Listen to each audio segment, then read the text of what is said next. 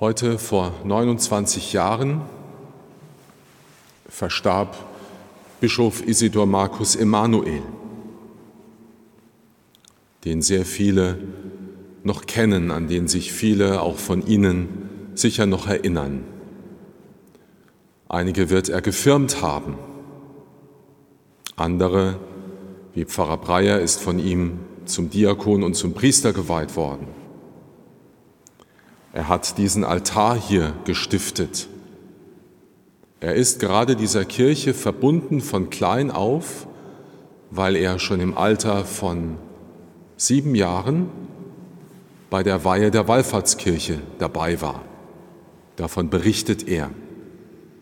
Eine große, helle, lichte, leere Halle, so erzählt er, weil außer den Bänken der Kanzel und dem Unterbau des Hochaltares nichts stand.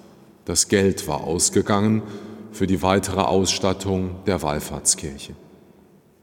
Er war hier Subregens im Priesterseminar, Wallfahrtspfarrer.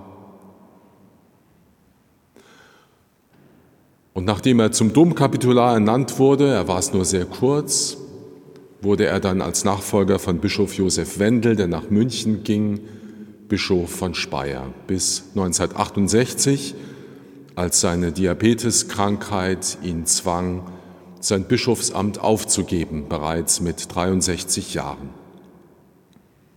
Er vermutete, dass er nicht mehr lange leben würde, zog sich zurück hier auf den Rosenberg.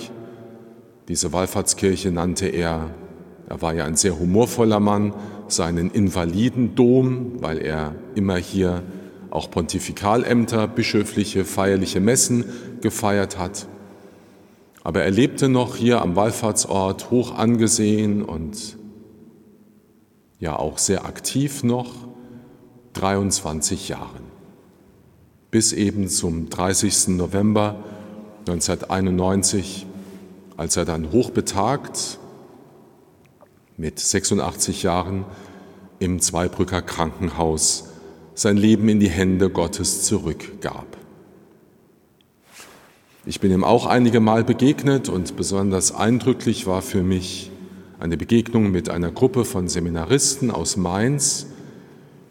1988 war das oder 89, bin mir nicht ganz sicher mehr. Ich glaube Ende 1988 als ich mit meinem Stockwerk, wo ich wohnte, einen Ausflug machte in die Pfalz. Wir waren zu Hause bei meinen Eltern.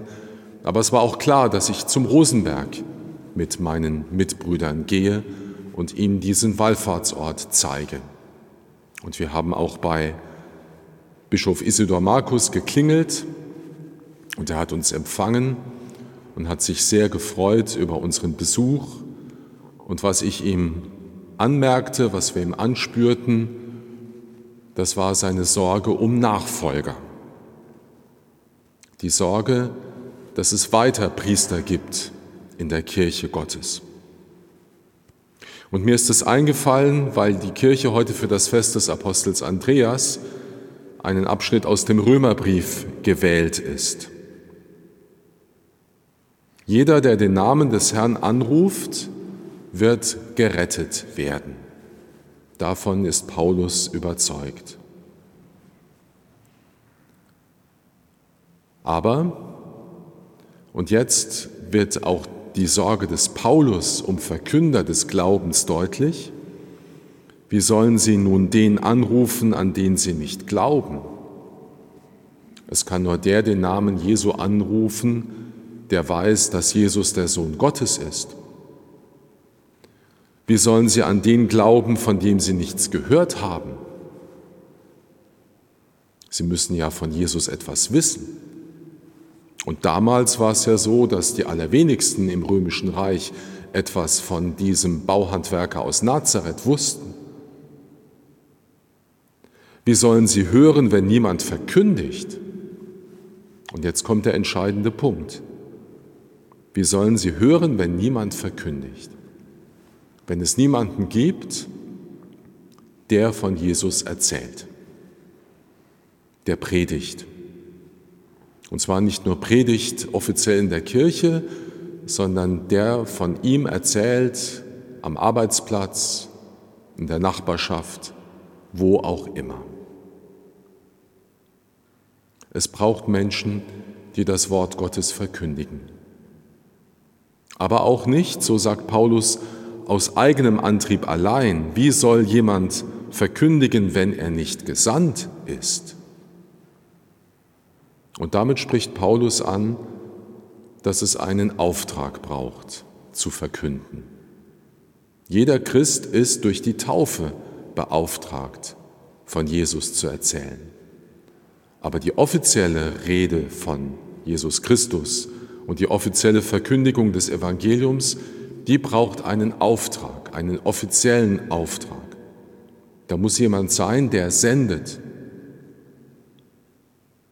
Und das ist jetzt in der Nachfolge der Apostel die Aufgabe der Bischöfe.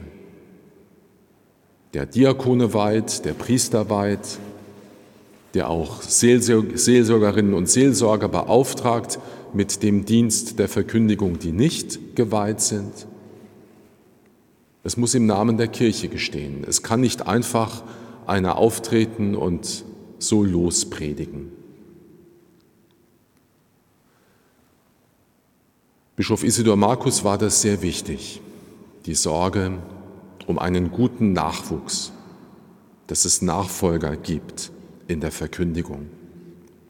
Er hat darum das neue Priesterseminar bauen lassen in Speyer und das haben wir als junge Kerle gemerkt, dass es ihm bis zum Ende seines Lebens wichtig war, dass junge Menschen sich rufen lassen, in diesen Dienst der Verkündigung zu gehen.